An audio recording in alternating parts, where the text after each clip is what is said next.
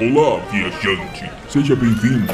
Vejo que enfrentou muitas criaturas. Mas sente-se, o Mystic Podcast já vai começar.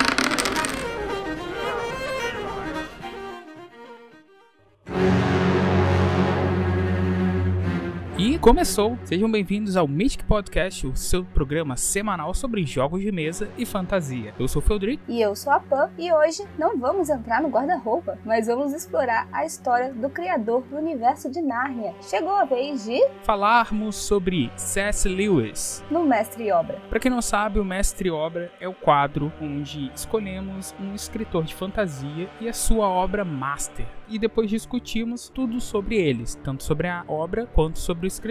Nós vamos falar sobre literatura, sobre as adaptações para jogos, para séries, para filmes. E antes de irmos para esse bate-papo, como que já é comum, eu quero convidar vocês para conhecer o Mystic Podcast nas redes sociais. Faça parte também do nosso grupo Mystic RPGs e Fantasia no Facebook. E também tem um server no Discord para a gente poder falar um pouco mais sobre RPG, sobre jogos, sobre o mundo da fantasia em geral. Todos os links estarão disponíveis na descrição, então vai lá e conheça. Mas peraí, peraí, peraí, a gente tem um chamado urgente.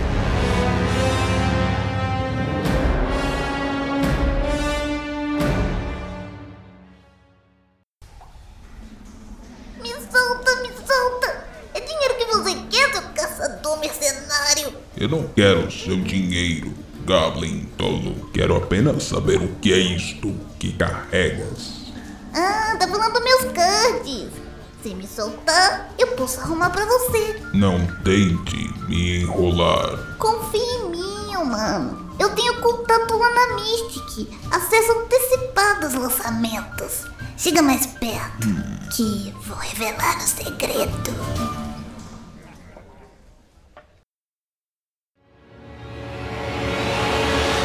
Vamos começar sobre quem é C.S. Lewis, ou Lewis, como alguns chamam, né? Então, esse escritor, ele nasceu em 29 de novembro de 1898, ou seja, ele é seis anos mais novo que o Tolkien, que foi o último mestre-obra que falamos aqui, né, Fê? Sim, o último mestre-obra foi sobre J.R.R. Tolkien. Se você quiser, pode dar uma olhada no nosso feed e ouvir esse daí também. Faz uma maratona aí de todos os episódios de mestre-obra. Se você fizer essa maratona, conta lá pra gente lá no Twitter. Fiz maratona de Mystic Podcast, a gente vai adorar. Então, como eu estava falando da- do nascimento dele, ele nasceu na Irlanda, da atual Irlanda do Norte. Ele cresceu no meio de livros, na seleta biblioteca da família dele. E o Clive foi descrito como uma criança sonhadora, né? Claro, ele estava cercado de livros e tal, sempre gostou bastante. E quando ele tinha 3 anos, ele decidiu até adotar um nome. E que nome é esse? O nome adotado por ele foi Jack. Já queria ter um pseudônimo, né? Mas não, não adotou pra na vida adulta. Não, não, mas as pessoas na escola e na vida social dele já o conheciam como Jack. E já o tratavam como Jack. Mas ele não adotou fixo esse, esse codinome, né? Até porque era criança, né? Ele já tinha um nome maneiro, né? C.S. Lewis e vai. É, e vai um nome que, tipo, não faz sentido nenhum. Não tem relação nenhuma com o nome dele original. Ele queria ser outra pessoa, sonhador, entrar em Narnia. E já tava já. Mas a vida dele ele mudou. Ele também perdeu a mãe quando ele tinha por volta de 10 anos. Então ele passou toda a adolescência dentro de casa, dedicado mesmo à leitura dos livros clássicos e distante da realidade materialista e já tecnológica que já estava surgindo no século XX.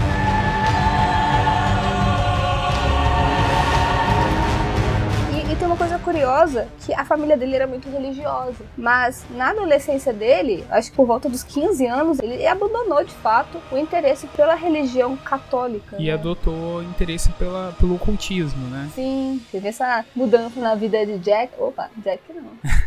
Quando ele completou 18 anos, em 1916, ele foi admitido na University College de Oxford, mas seus estudos foram interrompidos por um pequeno incidente ali no começo da, desse século, que foi a Primeira Guerra Mundial.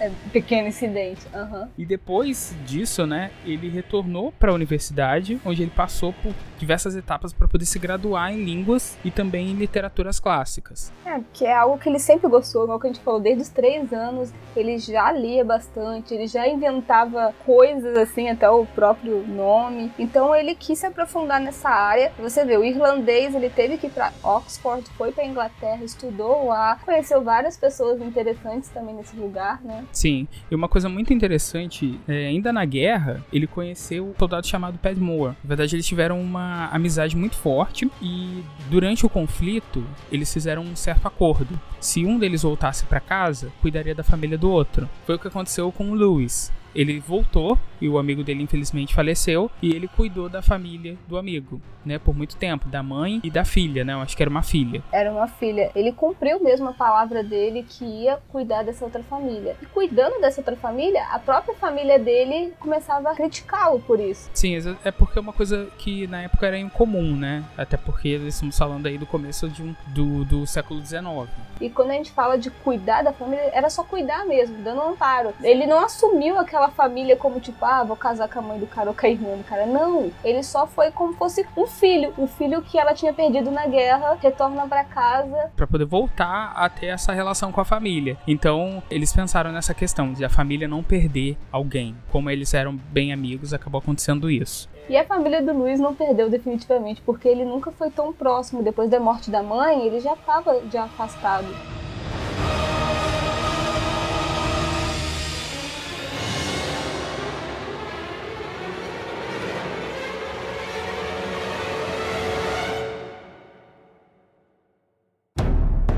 É, com 31 anos, ele voltou para a vertente do cristianismo e se tornou membro da igreja anglicana. Mas por que ele voltou? Ele voltou porque ele começou a estudar um pouco mais e viu o sentido naquilo. O sentido que ele havia perdido ou que ele não entendia na época. Então ele, ele se apaixonou bastante pela essa religião e também contato com outros amigos, nomes renomados na literatura, né? Sim, como o próprio Tolkien. Porque assim que ele se formou com 22 anos em Oxford, ele se formou em teologia linguística que fala justamente sobre essa parte da teologia baseada na crença religiosa, mas nessa época ele ainda era assumidamente ateu. É quando ele era mais novo, ele ouvia dizer, não mais novo, meio que nessa época ainda ele ouvia dizer que a maioria dos autores que tiveram sucesso, eles tinham influência da religião. E ele é era uma pessoa que era envolvida com o ocultismo e não e era ateu. Então, para ele, ele achava que ele nunca ia fazer sucesso. E ele acreditava nesse conceito de que as pessoas, meio que uma superstição. E com contato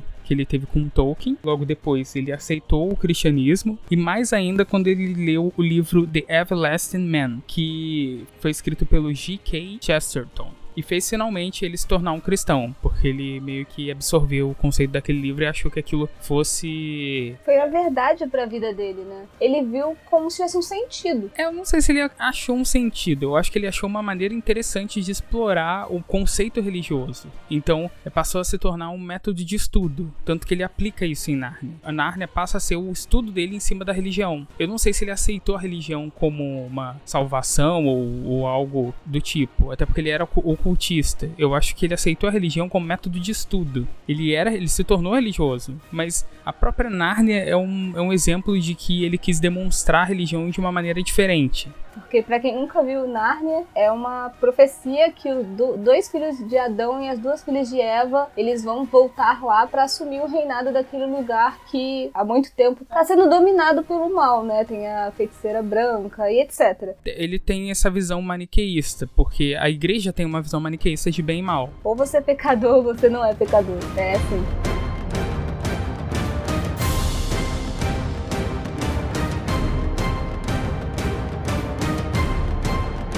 Durante a carreira acadêmica dele, professor né, de literatura medieval e renascentista na Universidade de Cambridge e membro da Magdalen College, que é tanto da Universidade de Oxford quanto a de Cambridge. Ele serviu também como consultor literário e teólogo das universidades. E uma coisa curiosa, até que durante mesmo a faculdade, ele e outros autores, como Tolkien, por exemplo, eles tinham um grupo de escritores que eles debatiam sobre literatura, sobre religião, sobre vários assuntos políticos e sociais, assim, era um grupo como se fosse uma irmandade. Há muitos livros que ele escreveu sobre teologia, sobre, essa, sobre questões que relacionavam ah, o estudo das tradições medievais, porque ele era um medievalista, ele tinha muitos estudos em relação à teologia. Em 1961, ele foi diagnosticado com uma inflamação de rins, que resultaram em envenenamento do sangue. O que aconteceu né, esse processo de degeneração da saúde dele até novembro, dia 22 de 1963, onde C.S. Lewis ele morreu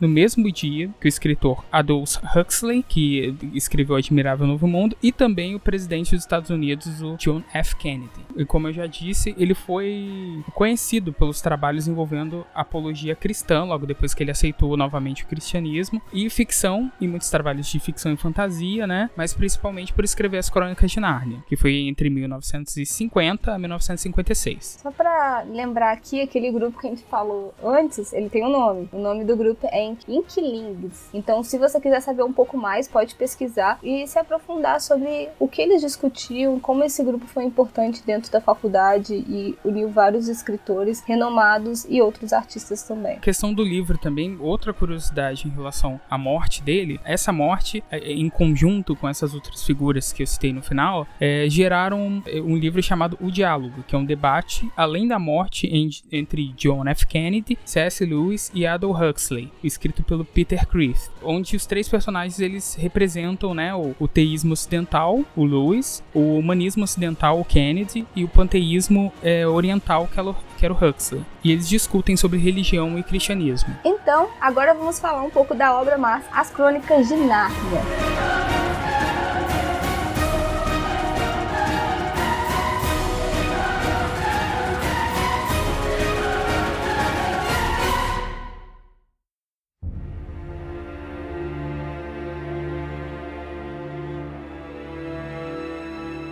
As Crônicas de Nárnia, ele primeiro escreveu O Leão, a Feiticeira e o Guarda-Roupa. Ele não tinha intenção nenhuma de continuar a história, ele queria fazer uma obra única, né? Mas aí ele gostou tanto e viu que tinha potencial e não tinha como desenvolver tudo num único livro, então ele deu continuidade à história e resolveu resgatar um pouco do que não foi contado no primeiro livro, através dos que se seguiram, né? Dando a continuidade, explicando um pouco melhor sobre o mundo. A série tem uma, uma ordem cronológica diferente. Exato, tem a ordem cronológica que foi publicada e a que ele recomenda. A ordem cronológica que foi publicada em português é em 1950 o Leão a Feiticeiro Guarda-Roupa, em 51 o Príncipe Caspian, em 52 o Viajante Peregrino da Alvorada, 53 a Cadeira de Prata, 54 o Cavalo e o Seu Menino, em 55 o Sobrinho do Mago e 56 a Última Batalha. Porém, pela ordem cronológica que ele acha melhor, o Sobrinho do Mago deve vir em primeiro lugar, entendeu? Que ele explica um pouco mais sobre o universo. Sendo que o Sobrinho do Mago, na ordem original, é o sexto livro. A série Crônicas de Narnia ela faz alusões à Bíblia, ao cristianismo, obviamente, apesar do autor ter afirmado que as conexões não foram propositais. O Leão Aslan, por exemplo, ele seria uma alegoria a Deus, já que ele criou o mundo de Nárnia e aparece em todas as histórias, como conselheiro, assim como mestre dos magos. Tá, mas ele, ele vai na luta também, ele não foge igual o mestre dos magos. É, só a parte do conselheiro, nesse caso. Aí sim. Além disso, as crônicas de Nárnia, eles têm vários elementos da mitologia nórdica e grega, como os faunos, sereias, dríades, duendes e dragões. Em um diálogo em específico, a Lúcia ela diz o seguinte: No nosso mundo também já aconteceu uma vez que dentro de um certo estábulo havia uma coisa que era muito maior que o nosso mundo inteiro. No último livro, há um diálogo interessante entre as crianças e o Aslan, que nesse caso está transfigurado como um cordeiro. Que tem tudo a ver, né? Com o cristianismo que representa a luz, a salvação e a glória. Sim, do estábulo tinha uma coisa que era maior que o mundo inteiro. É, né? a presépio.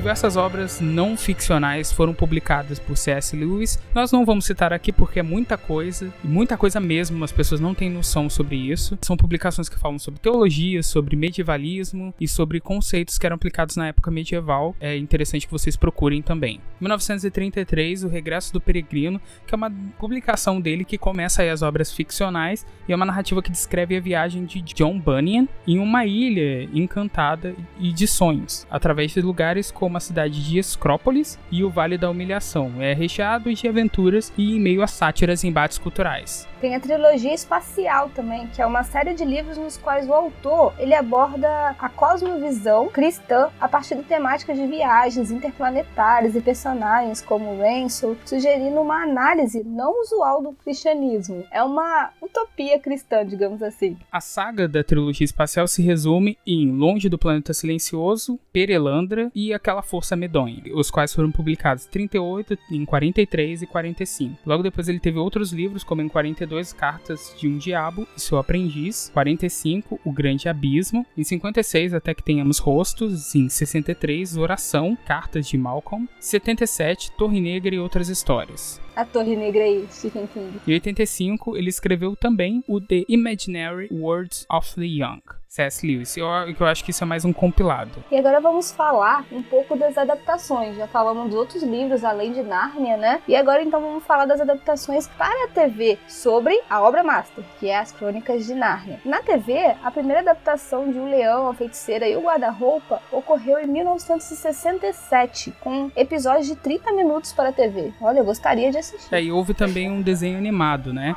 Que foi em 1979. E teve uma série também, que foi no final dos anos 80 pela BBC, que adaptou os quatro primeiros livros e uma única série de TV. Sim, e além disso, tiveram uns filmes, né, que ficaram muito famosos, que em 2005, As Crônicas de Nárnia, O Leão, a Feiticeira e o Guarda-Roupas, e em 2008, As Crônicas de Nárnia, Príncipe de Caspian, e 2010, Crônicas de Nárnia novamente, A Viagem do Peregrino da Alvorada. Vale ressaltar que esse primeiro filme, filme de 2005, ele ganhou um Oscar, mas não de melhor filme, mas sim de melhor maquiagem.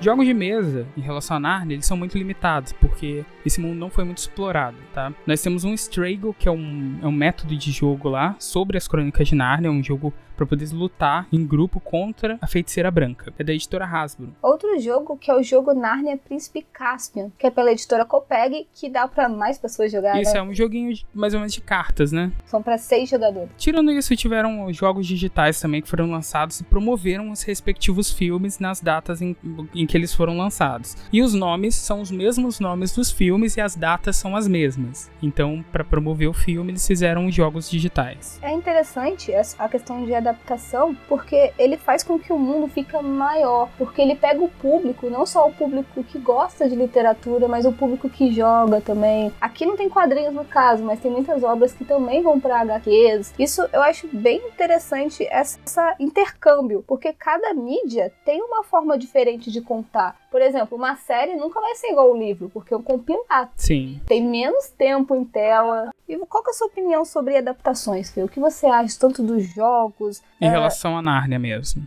Sim, vamos já usar o, o nosso tema de hoje. Eu não gosto.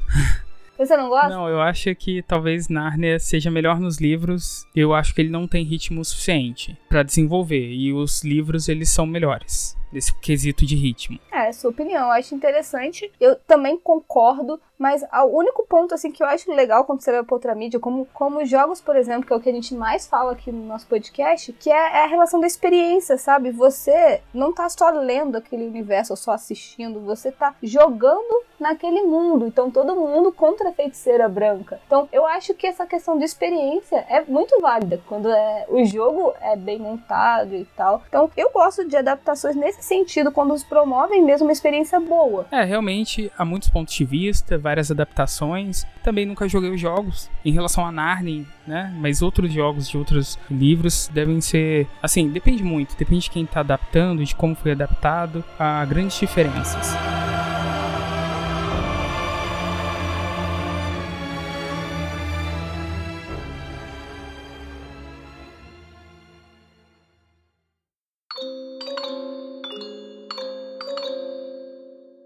Durante nossa vida, né, diversas mudanças.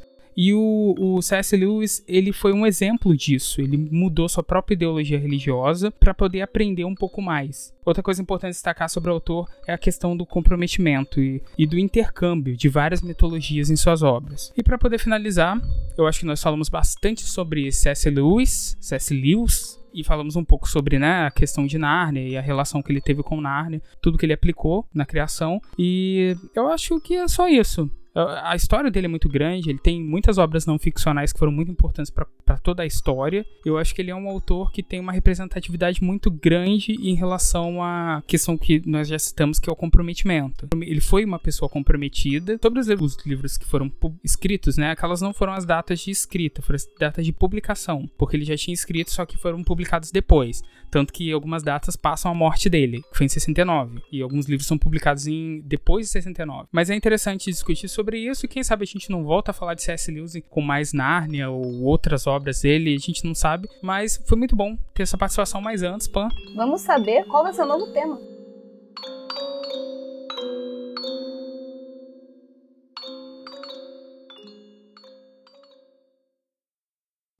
Uh, vamos ver. E o próximo episódio será Universo Cyberpunk.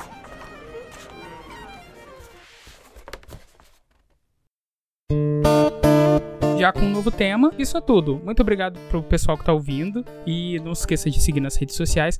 Ouvir os nossos outros episódios, tem muitos episódios interessantes com mais conteúdo e muito obrigado você também, Pam. Não, eu que agradeço. É muito bom poder falar desses autores que tiveram um grande impacto, porque o autor ele também não é uma página em branco, então ele tem uma história imensa e maravilhosa ou catastrófica para contar. Todo mundo tem uma história, é bom retratar isso. Então é sempre bom estar aqui falando sobre mestre obras, sobre os outros quadros daqui do, do Mystic Podcast também. Eu vejo você no próximo episódio. E eu vejo você no próximo episódio de Mystic Podcast. E vocês ouvem no próximo episódio. Então, até mais. Até!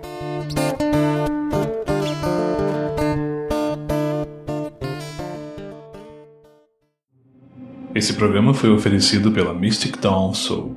Acesse mystic.com.br e descubra os jogos que vêm por aí.